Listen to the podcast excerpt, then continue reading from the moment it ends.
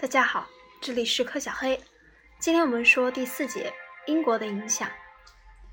英国对印度的影响，首先表现在经济领域。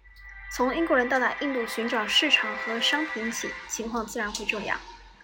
十九世纪，人们对诸如黄麻、含油种子、小麦、棉花等原材料的需求极大。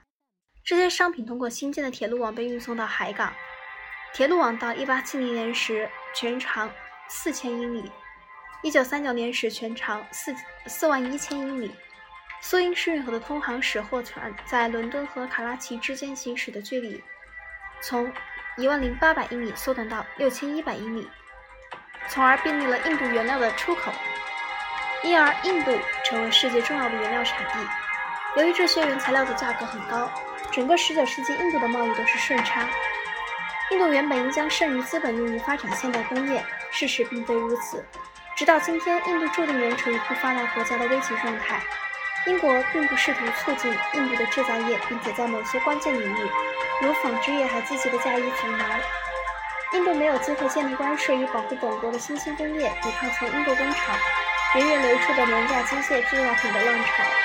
印度经济历史学家将这一现象称为“流产的现代化”。印度进入国际市场并赚取大笔资金，但其过时国民经济却没有发生结构性的改变。英国人及其同伙从一个固定的农业社会表面攫取了商业作物，以代替发生在欧洲的经济现代化。与此同时，由于西方的医疗科学、卫生措施和饥荒救济安排，印度的人口从1872年的2万5500万上升到1921年的3万零五百万。在欧洲，早些时候也发生过类似的人口增长，但被城市中涌现的新工厂吸收了，因为在印度没有出现这样的工业化。几百万新增人口只能重新返回农业，对土地形成了巨大压力。直到今天，这仍然是印度经济最尖锐的问题之一。大多数第三世界的经济也是如此，他们经历了流产的现代化，因为同样的原因。英国的统治不仅在经济上，而且在文化上对印度产生了深刻影响。这种影响始于1823年，当时英国任命了一个公共教育委员会，以决定教育政策。在以后数十年间，一种国家教育制度被制定出来，包括大学、培养教师、师范学院、中学和为群众开办地方小学。1885至1900年间，大学和学生的学员人数从1万1千人上升到2万3千人，中学的学生人数从42万9千人上升到63万3千人。同时，印刷机的采用大大促进了印度的文化生活，梵文著作成为公共财产，而不是成为被婆罗门小心翼翼的守卫者的专利品。报纸不仅以英语，而且以近代的各种印度语言出版。网球队，旁遮普邦卡普卡拉官邸的网球聚会。此相片摄于1894年。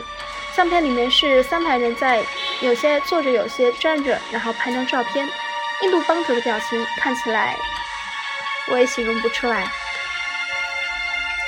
这些发展深深的影响了印度的文化氛围，但他们没有影响到群众。